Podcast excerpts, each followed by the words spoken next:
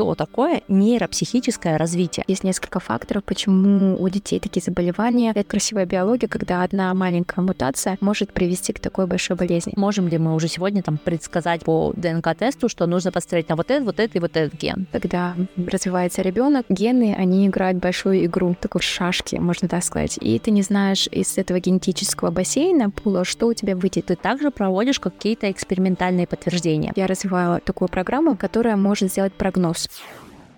Ой, вы земляне, всем привет. Меня зовут Амина Мерсакиева. Я ученый и научный популяризатор. И это подкаст «Белка и стрелка», подкаст о науке и жизни ученых. В этом подкасте мы говорим про науку, которая наступит только завтра. А именно в пятом эпизоде мы говорим не просто про науку завтрашнего дня, а про ту, которая будет касаться лично вас, наши дорогие слушатели. Сегодня у нас очень сложная тема. Она точно про будущее. Мы будем говорить про генетику и заболевания нейропсихического развития, а именно про эпилепсию, аутизм, синдром дефицита дефицита внимания и гиперактивности, а также о слабоумии. Наша гостья, PhD-студентка Дальмира Хюбрих, она расскажет нам про свою работу и про то, как именно ее исследование может помочь завтра ставить диагнозы и лечить таких пациентов. Этот подкаст — это мое любимое хобби, и оно выходит только благодаря вам, потому что вы нас репостите, вы нас слушаете, и вы несете в свет все то, что мы говорим. Пожалуйста, если вас что-то заинтересует, загляните в инфобокс. Там очень много ссылок. И у этого эпизода точно будет как минимум 4 научных ссылки, которые очень сложные, но отдельным людям будет приятно послушать. Если вы хотите поддержать наш подкаст, первое, расскажите кому-то о том, что мы несем.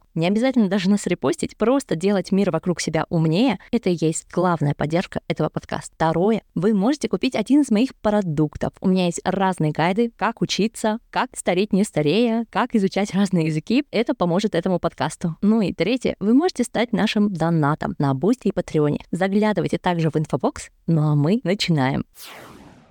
Дальмира, привет. Привет, Амина. Расскажи, пожалуйста, моей аудитории, кто ты и почему ты можешь говорить про заболевания, связанные с нейропсихическим развитием. Меня зовут Дальмира Хубрих. Я являюсь senior PhD студентом или кандидатом. Легче сказать, в общем, я получаю докторскую степень в этом году, в следующем году, вернее, по проекту, который связан как раз-таки с нейроразвивающимися заболеваниями у детей. И также я работаю Data Scientist в стартап-компании, которая связана с косметической продукцией. Класс. Сегодня мы поговорим про первую твою активность больше, чем про вторую. Но если вам интересна вторая ее активность, то, пожалуйста, заглядывайте в инфобокс и подписывайтесь на Дальмиру. Сегодня давай начнем с того, что объясним, что такое нейропсихическое развитие и какие заболевания связаны с ним. Да, хорошо. Нейропсихические развитие — это развитие, которое связано с нашим мозгом, а именно с процессами там, когнитивными, эмоциональными, а моторикой. Заболевания, естественно, которые связаны с а, нервно-психическим развитием, такие как эпилепсия, есть заболевание аутизм, наверное, вы знаете, расстройство дефицита актив... внимания и гиперактивности и умственная отсталость. Эти заболевания вот как раз-таки называют заболеваниями а, нервно-психического развития. Но не нужно путать с заболеваниями заболеваниями дегенеративными, такими как а, Альцгеймер или Паркинсон, который случается уже в... когда человеку уже, скажем так, за 50. Я надеялась, что скажешь за 70, ну ладно, так и быть, смиримся за 50. Хорошо, понятно. Скажи, пожалуйста, что делаешь ты в своем исследовании с этими заболеваниями? Ты изучаешь детей, которые болеют такими болезнями, или же ты делаешь что-то другое? И то, и то, и что-то другое. Вот сейчас я начну со что-то другого. В чем сложность этих заболеваний? В том, что у них очень много разных мутаций. То есть эти дети, у них нет одной и той же мутации, которую легко найти, извлечь и понять. У каждого ребенка есть своя мутация, и она очень редкая. Из-за этого очень сложно построить какие-то статистические тесты и понять, эта мутация будет патогенной или нет. И вот моя задача понять это с помощью использования компьютерных технологий, то есть программирования и, конечно, экспериментальных валидаций. Uh-huh. И работаю я с пациентами, но вернее с их мутациями. То есть у нас есть э, коллаборация с детьми, которые находятся в Англии, в Ирландии, и на них уже делали исследования исследования, то есть расшифровывали их ДНК, и вот эти мутации передали нам. Угу, окей. А почему с немецкими детьми? Ты же находишься в Германии. Да, это все сложно, бюрократия.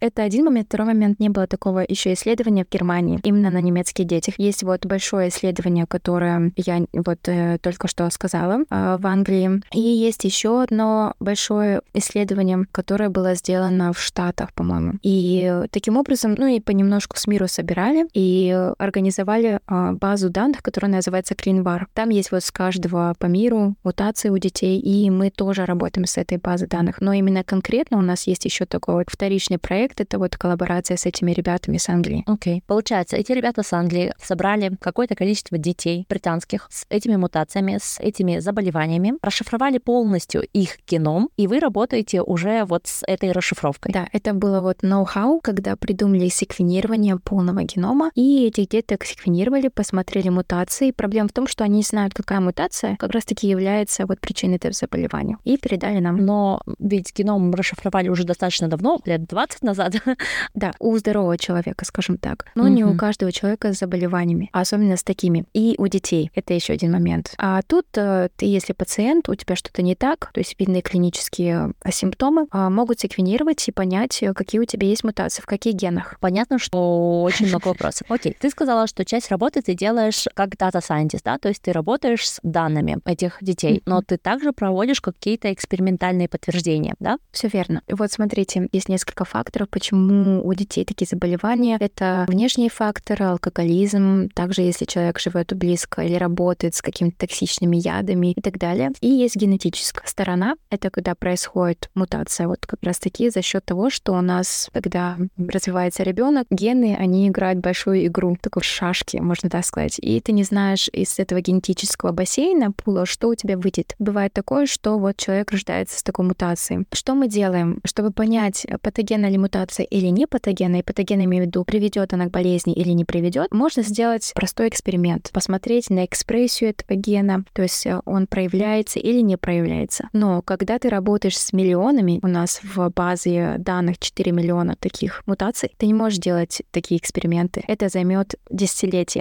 если не больше. Поэтому я и связала свой проект с компьютерными технологиями. То есть я развивала такую программу, которая может сделать прогноз. Ты вбиваешь список 4 миллионов мутаций, и она говорит вам, ага, вот эта мутация, она вот приведет к этой болезни. Но как валидировать, как мне доказать? Потому что это все-таки прогноз. Я делаю такой эксперимент, то есть мы верим, что вот эти гены, они сначала не функциональные. Им нужно, чтобы получилась какая-то функция, они транслируются в белок. Допустим, если мы подумаем о яйце, у него есть белок. Вот это и есть то, с чем я работаю, только у человека. Его много, этих белков. И эти белки, они связаны с мозгом, именно с развитием мозга. Чтобы этот белок функционировал, он должен быть в контакте с другим белком. Когда у них происходит контакт, тогда происходит функция. Допустим, функция такая, нужно вырастить нейрон в мозге. А когда контакт сломан или нарушен, то тогда нейрон не дорастает до конца. И поэтому сигналы уменьшаются в мозге, и развитие приостанавливается. Окей, то есть подожди, подожди секундочку. А Катя, вы берете любой белок из тела человека? Нет, э, извини, что, может, не сказала подробнее. Именно белок, который, где есть мутация. То есть мы сначала смотрим на ген, допустим, ген А. У него есть эта мутация. Ген А превращается в белок А с этой мутацией. И потом мы смотрим именно на этот белок с этой мутацией. И смотрим потом на контакты, то есть другие белки, партнеры этого белка А. И смотрим, если есть вот эта мутация, мы производим специальный эксперимент, который показывает нам, если никто не мутируется, то есть белок А у тебя здоровый и его партнер здоровый, то контакт есть. У нас выходит цифра, скажем так. Если мы вводим мутацию, то есть мы должны сначала дизайн создать эту мутацию, и опять же тестируем на их контакт, то цифра у нас уменьшается. И это означает, что контакт нарушен, либо он ослаблен, либо он действительно вообще его нет. Цифра ноль будет стоять. Mm-hmm. Еще раз для особо одаренных. Значит, у нас есть белок, которым вы уже высчитали, что, скорее всего, есть мутация. Вы хотите проверить, влияет ли эта мутация на развитие болезней нейропсихического развития. Все верно. Вы берете вот этот белок и сами его мутируете. Да, все верно. Окей. И потом уже берете вот эту здоровую его часть и больную его часть, мутировавшую, и проверяете, как идет взаимосвязь. Они между друг другом только, да? Ага. А с чем? А с его контактами. Вот, допустим, есть белок А, у нас здоровый белок А у здорового ребенка, и у него есть 10 партнеров, с которыми он любит дружить и создавать контакты. И mm-hmm. если просто сделать эксперимент и проверить, есть ли контакты или нет, то мы получаем цифру, допустим, 5, 5, 5, 5 со всеми. Здорово. Но если мы вводим мутацию, мутацию. Наш белок А теперь мутирован. И проверяем, опять же, связь с контактами, этими десятью друзьями. И, допустим, с пятью или шестью у него все окей, 5 и 5 и 5, а с четырьмя у него 3, 2, 1. Тогда мы понимаем, что именно с этими тремя партнерами эта мутация влияет, то есть она нарушает контакт с этими тремя партнерами, с этими друзьями. И, возможно, тогда вот эти партнеры, они тоже участвуют вообще в развитии мозга. Но из-за того, что нарушен контакт у вас, мозг теперь не получает какую-то функцию и не может развиться до конца. И за счет этого мы видим фенотип у ребенка, то есть у него заторможенность в речи, непонимание эмоций, непонимание ваших экспрессий. И вот так мы понимаем связь именно генотипа, потом белка, потом фенотипа нашего и болезни в целом. Угу. И насколько далеко ушли вот эти исследования сейчас? Мы уже знаем, наверное, больше про мутации, которые приводят к этим заболеваниям, но можем ли мы уже сегодня там предсказать по ДНК-тесту, что нужно посмотреть на вот этот, вот этот и вот этот ген? По ДНК-тесту, то есть по секвенированию генома, да, это уже давно, это можно сказать, ага, посмотрите на эти гены. Всего сейчас а, клинически ассоциируемых генов именно с этими заболеваниями больше 900, то есть тысяча примерно, грубо говоря. И с этими тысячами я занимаюсь генами и смотрю, какие у них есть партнеры, как их мутации влияют на их контакт. Это какое-то систематическое влияние или ты видишь каждый раз что-то новое? Вот у этих заболеваний фишка в том, что у них бывает мутация только в одном гене, и она одна. Вот давайте, наверное, немножко назад уйдем. Э, я не проговорила, какие есть мутации у детей. Бывают легкие мутации, это когда идет копия гена или участки гена. И тогда в основном эти заболевания аутизм, либо ADHD, вот этот вот синдром нехватки внимания, гиперактивности. И тогда сразу понятно, что наш ген, который транслируется в белок А, вот этот белок А не может сформироваться нормально. Он вообще не выделяется, скажем так. Поэтому все это ведет сразу к патологии, когда у нас что-то не выделяется. Но есть еще такие мутации, которые точечные, мы их называем. Они меняют только одну, скажем так, аминокислоту. Uh-huh. Наши белки, они состоят из аминокислот. И вот мутация происходит именно в одной аминокислоте. И вот эти мутации могут быть патогенами. Это очень красиво, на самом деле, красивая биология, когда одна маленькая мутация может привести к такой большой болезни. Очень интересно и достаточно реально сложно. Да. Честно говоря, даже вот затрудняюсь задавать дальше вопросы, настолько большая проблема, и очень тяжело подкрадываться к ней вот справа или слева. У меня есть такое впечатление, что как будто каждый ребенок с одним из этих заболеваний, он уникален, и у него уникальные проявления. Вот. Я понимаю, я согласна, это очень сложный топик, но, допустим, у них общие есть проявления, общие симптомы. В этом еще одна сложность, то, что дети могут иметь два заболевания сразу, которые называются, этот термин ввели недавно, совсем его называют comorbidity, comorbidity, либо у него одно заболевание, но механизм очень схож с другим заболеванием. В этом тоже есть своя сложность. Поэтому у них не уникальные какие-то проблемы, то есть не уникальный фенотип, а он, наоборот, схож. Из-за этого врачу очень сложно поставить диагноз у тебя, допустим, у этого ребенка ADHD или у него эпилепсия. Тут э, большая сложность. Даже если он понимает, где есть мутации, в каких генах, ему нужно все равно произвести функциональные эксперименты, чтобы понять, ведет ли эта мутация к болезни, а именно как. Угу. Допустим, нарушает она какой-то механизм. Вот есть определенный механизм у нас молекулярный, а, чтобы создать контакт, нервный какой-то контакт от нервной клетки до нервной клетки. И когда этого не происходит, то тогда можно связать это с болезнью. То есть, ага, вот это причина. И в этом вся сложность. И вот один из вариантов, который мы пытаемся предложить, это использовать компьютер, потом использовать эксперименты. И это я делаю все, то есть я не изучаю один, одну мутацию и один только белок. Я изучаю сотни мутаций и несколько сотен белков. И мы вывели такой вот э, протокол эксперимента, где я могу работать с несколькими белками сразу. Я, я перевариваю. Я перевариваю. Возможно, я сейчас повторю свой вопрос. Смотри, то, что ты сейчас делаешь, это ты делаешь на детях, у которых уже эпилепсия и у которых уже есть какие-то другие заболевания э, нейропсихического развития. Возможно ли, что на стадии эмбриона мы сможем предсказывать, что есть вот такая такая мутация, и у ребенка с очень высоким процентом будет эпилепсия? Да, мы предсказываем сейчас синдром Дауна, но другие заболевания мы же редко предсказываем. Да, все верно. Сейчас синдром Дауна можно, да, предсказать с помощью ген-карты или с помощью одного эксперимента. Я знаю, что, допустим, в Штатах можно делать ген-карту. Там каждый ген просто секвенирует и показывает, где есть мутации, какие к чему это может привести. В Европе это запрещено. Это считается неэтичным. Допустим, ты узнал, и вот у тебя такой ребенок, и ты решил сделать аборт. Это считается неэтичным, ну, здесь. И как вот отвечая на твой вопрос, я могу сказать, что да, это возможно, уже можно это знать, только вопрос состоит uh-huh. в этичности. Вот.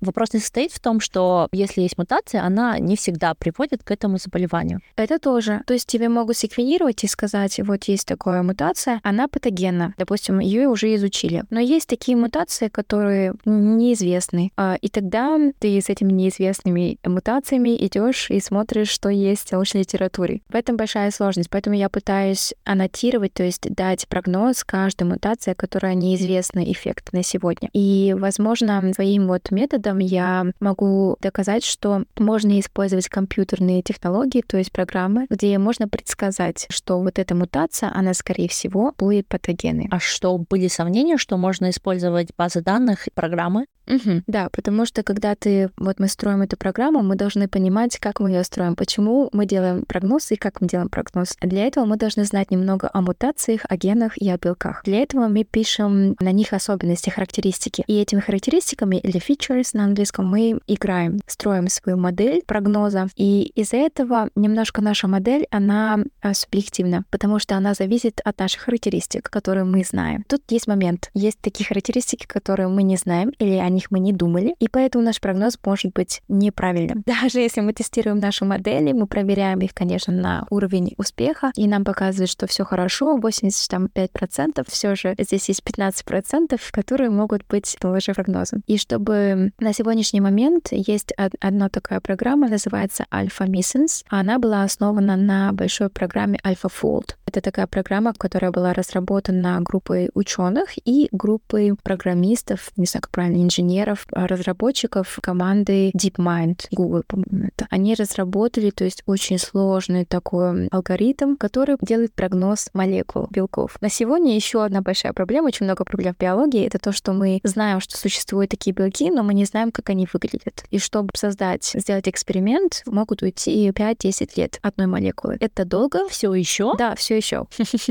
Меня, конечно, это впечатляет, потому что я хоть и по полимерам, но больше material science. У нас там прекрасно. Мы еще 10 лет назад составили такие базы данных, которые предсказывали, например, разные сплавы, разные сочетания металла полимерами и какие свойства мы можем ожидать. Так было сделано несколько открытий. Разработка полуэмпирическая, эмпирическая, полностью компьютерная. С 2005-2006 года в огромных количествах вот эти базы данных появляются. Mm-hmm. И уже к концу моего PhD в 2017 году, пожалуйста, мы могли много что предсказать, что я даже иногда думала, а есть ли еще для меня работа, которая была бы вот прям по-настоящему интересна, потому что, ну вот круче этого ничего уже не будет. Вот. Конечно, работы много, ты сейчас говоришь, я такая думаю, хм, неужели у биолога все настолько хуже? Ну смотри, это потому что, когда ты вот строишь алгоритм, который предсказывает что-то, он должен на чем то учиться, тренироваться, тренируем эту модель. А у нас была проблема, что у нас нехватка таких данных, у нас не было экспериментов таких, у нас было всего 3-4 белка, грубо говоря. В мире у нас белки разные, они разного состава, разного определенного кода, формы, размера, направления и так далее. Поэтому на трех-четырех белках далеко не уедешь. Можешь предсказать, но ты предскажешь что-то бедное, непонятное, и, скорее всего, это будет неправда. Поэтому люди ждали, ждали, ждали, когда появится вот хотя бы какое-то количество нормальное, адекватное данных, чтобы создать такую программу. И вот только недавно, в 2021 году, они смогли создать, и вот эта вот программа с точностью, по-моему, 98% предсказывала наконец-то таки структуру. Поэтому это было феноменально феноменальным такого вот know-how breakthrough event, событие для нас. Мы были очень рады и взялись за эту программу руками и ногами.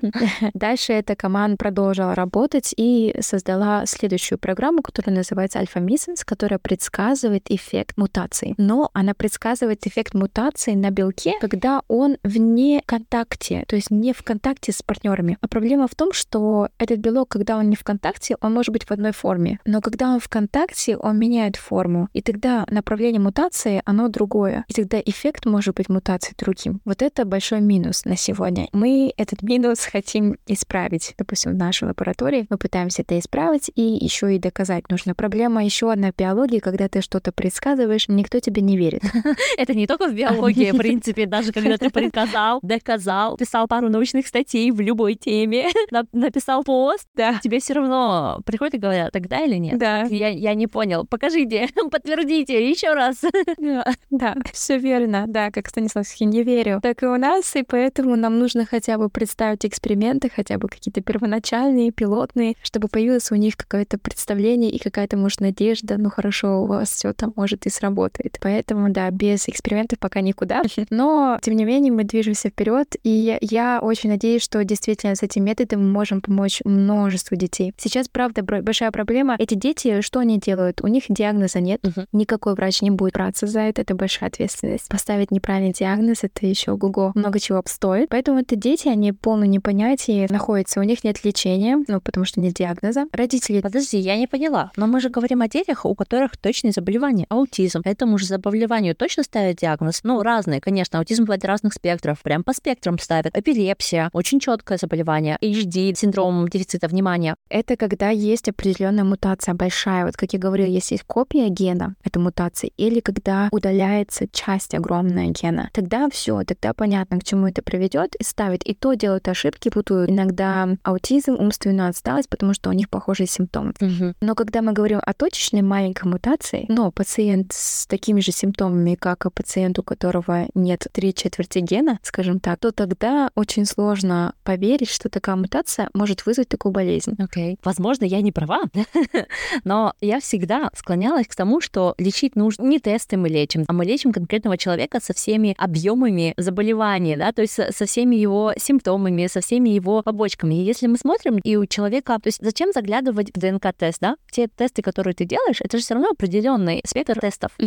Это определенный спектр мутаций, на которые смотрят ученые и врачи. Мгм. И раз мы туда смотрим, мы уже подозреваем, что, блин, вот тут очень близко к эпилепсии. А эпилепсия, в моем, по крайней мере, мире, это такое конкретное заболевание, когда человек перестает себя контролировать, да, у него нарушается полностью моторика, он там задыхается, лежит, да, то есть он не контролирует ни одну часть своего тела, у него жутко там напрягаются мышцы, и в то же время его, они слишком расслабляются. Я точно не знаю, что такое эпилептика. Мне, к счастью, не приходилось в жизни это видеть, я знаю только по, по фильмам, по каким-то рассказам, по историям там моих любимых ютуберов, у которых есть такое заболевание. Ну, то есть это не очень простая болячка, которую диагностируют очень хорошо, разве нет? Нет, есть сложные формы эпилепсии. Вот мы говорим про известные мутации, где не хватает три четверти гена, и он случается у десятки тысяч детей. И получается, можно тогда сделать статистический тест и связать, ага, вот эта мутация случается именно у этих детей с этой патологией. Ты делаешь статистический тест, говоришь, все, это значительный тест, значительный показатель, значит, эта мутация, она важна для этой болезни, то есть она ключ. А тут у тебя один ребенок на тысячу, вроде с эпилепсией, но у него одна точечная мутация, и надо не забывать, что в других генах есть тоже много мутаций, но они, допустим, все без эффекта. И тут ты такой смотришь и думаешь, ну хорошо, вроде бы это эпилепсия, а может нет. Как бы какое лечение давать? Против какой мутации нужно идти? Я не понимаю, что здесь сделать. И поэтому тебе могут поставить, э, обычно пишут они так, с признаками эпилепсии, но диагноз они не могут поставить. Какая болезнь все таки неизвестна. Поэтому вот эти родители, они не знают, ну, естественно, и дети тоже. Поэтому лечение как такового не дают. Но у них есть терапия. С ними работают психологи, но это не лечит, к сожалению, заболевание и сам, саму причину заболевания. И вообще, ст- Это прям очень грустно и, знаешь, как- как-то пугает. То есть ребенок должен с этим столкнуться, семья должна с этим столкнуться, и все, что они получают, это возможное лечение. Но вот если хорошо, эпилепсия это такое заболевание, которому я не знаю, но я уверена, что лекарства к нему еще то удовольствие, от них, наверное, побочки значительные. Потому что все-таки это заболевание, которое, ну, ты можешь упасть, головой удариться и до свидания. Ему его нужно держать в узде. Но, скажем, синдром дефицита внимания, разве ему лекарства к нему настолько сильные? Неужели ребенок не может получать лечение, имея все признаки вот этого синдрома? Его же диагностируют не по мутации, его диагностируют по, ну, по тому, как ребенок себя ведет и как он себя чувствует. Нет-нет, на самом деле все начинается с секвенирования. То есть вообще должны делать секвенирование, ну это правильный такой вот путь диагноза, потом смотреть на поведение ребенка и потом ставить диагноз. Но у нас все наоборот в этом мире, смотрят на фенотип и говорят, ну он гиперактивный, наверное, у него вот этот вот синдром. Но если, вот я говорю про лекарства, если говорить, они не лечат на самом деле эти лекарства, они успокаивают некоторые симптомы. А Они нацелены на симптомы, и в основном, допустим, вот ребенка с гиперактивностью ему дают лекарства, основанные на амфетамине. Мы знаем, что амфетамин это легкая форма наркотика, скажем так. Она успокаивает немножко, поддавливает а, нервные импульсы, что ребенок очень активно, он не может сфокусироваться, потому что у него тысяча разных сигналов происходит в одну милли-миллисекунду. И чтобы успокоить что-то, как-то сфокусировать ребенка, ты используешь эти лекарства. Но они никак не лечат симптом. Okay. Да и в целом очень сложно что-то сделать с такой мутацией. Хорошо. Но вот если мы делаем ДНК-тест, мы определяем нужную мутацию, и мы вот находим предсказание, и предсказание это вот 85%, учитывая, что у ребенка все диагнозы эпилепсии, ДХД, других каких-то заболеваний, как мы можем его лечить? Ведь тогда все так же стоит лечение, нацеленное на симптомы. Есть генная терапия. Одна сейчас из таких развивающихся направлений. Вот, допустим, у кого гемофилия, типа 8, по-моему, если я не ошибаюсь, когда не свертывается кровь, грубо говоря, что происходит, не свертывается кровь. Если вы порежетесь, то это большая катастрофа, потому что вы можете потерять кровь и все, до свидания. И используя генная терапия, ты берешь ген, меняешь там последовательность, код, можно так сказать. Ты меняешь этот код, то есть ты видишь эту мутацию, ты меняешь ее на правильную, здоровую э, последовательность, которая там должна быть, либо ты создаешь другую молекулу, которая блокирует вот этот вот ген, не дает ему развиться до конца в неправильном направлении, либо ты создаешь сам этот белок или ген и внедряешь, грубо говоря, в пациента. Эм, очень дорогая терапия, но тем не менее она работает. Uh-huh. И вот с таким вот направлением ученые думали, что можно использовать этот метод и в лечении вот таких заболеваний. Вот э, именно генная инженерия она называется, и хорошо развивается, поэтому я думаю, что можно вылечить. Я вообще не поняла, как она работает. Я поняла, что меняется код, и это перезапускается в человека. А как это в него вводится? Ну, то есть каждая клеточка твоего тела содержит вот эту вот мутацию, правильно? Можно сказать и так. Но смотри, вот есть у нас, я не знаю, как это правильно сказать, CRISPR-Cas9, технология CRISPR-Cas9. А, это нашумевшая технология. На самом деле, если посмотреть, это просто такая молекула. У нас энзим, белок. У нее есть миссия найти вот эту последовательность, последовательность X, допустим, отрезать ее, зашить все и уйти, разрушиться. То есть она саморазрушаемая. Из-за этого вот, вот эту вот молекулу можно использовать в генотерапии. Допустим, ты говоришь, а у меня мутация, пожалуйста, вот эти 20 кодов, то уберите. И вот они делают на тебя специально, она заходит, и именно у тебя в каждую клетку ты делаешь инъекцию в кровь, по крови заходит, ищет, грубо говоря, я так скажу. А если буду ударяться в э, детали, мне кажется, это будет очень специфично. Она пытается найти, удаляет, и все. Вопрос. Ага. Если у нас есть какой-то вот кусочек с мутацией, а ведь нам uh-huh. же нужно, чтобы он был здоровый, разве просто удаление работает? Я просто не знала, что при CRISPR-Cas9 обратно вшивала что-то полезное.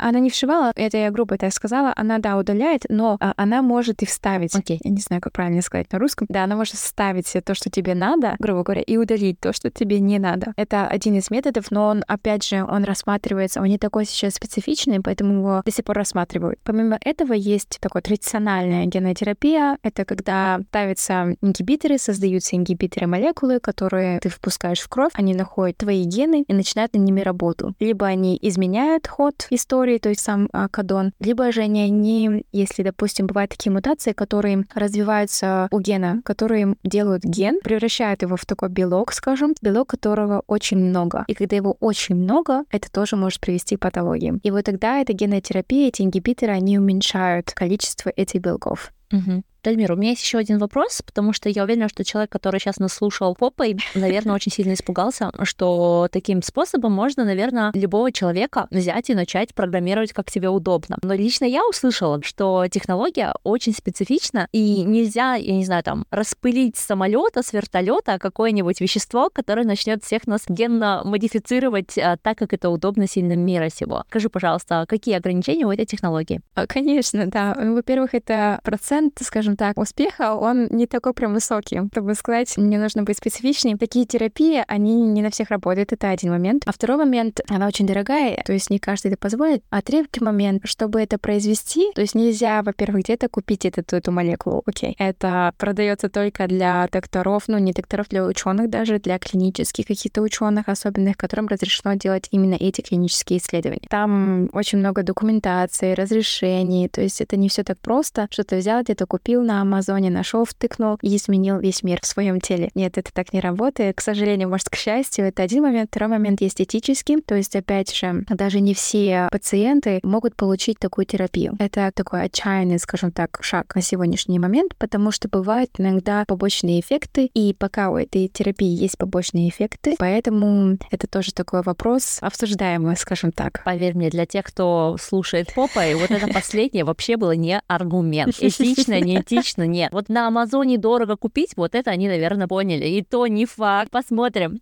Невозможно пока на Амазоне этого купить, поэтому не переживайте. А распылить вертолета? С вертолета никак? Нет, тем более. Если кто-то захочет вас изменить, легче просто, я не знаю, впустить асбест, э, запахи газа асбеста. Молодец, добрая. Так, ну что, на этом нервная нотка этого подкаста заканчивается. Было очень приятно с вами поговорить. Нет-нет, мы закончим на позитивно. Почему вам не стоит бояться? Не только потому, что технология очень дорогая, но она специфична под каждого человека. Доступ к ней имеют только единицы. И поэтому, если вас беспокоит, что вас всех сейчас будут генно-модифицировать, увы, нет. Даже некоторым хотелось бы, чтобы их модифицировали, чтобы их жизнь была проще, но, увы, нет. Даже те дети, которые в этом нуждаются, вряд ли все получат такое лечение. Но для того, чтобы вас никто не модифицировал, не манипулировал вами, пожалуйста, следите за своим окружением, пожалуйста, читайте хорошие книги, развивайте свой мозг, учите языки, занимайтесь спортом, гуляйте даже сейчас в ноябре, когда темно, грустно, хотя бы 5-6 тысяч шагов, хотя бы 20-30 минут в день. Сделайте себе и мне одолжение. Будьте здоровы, проветривайте помещение. Пока-пока.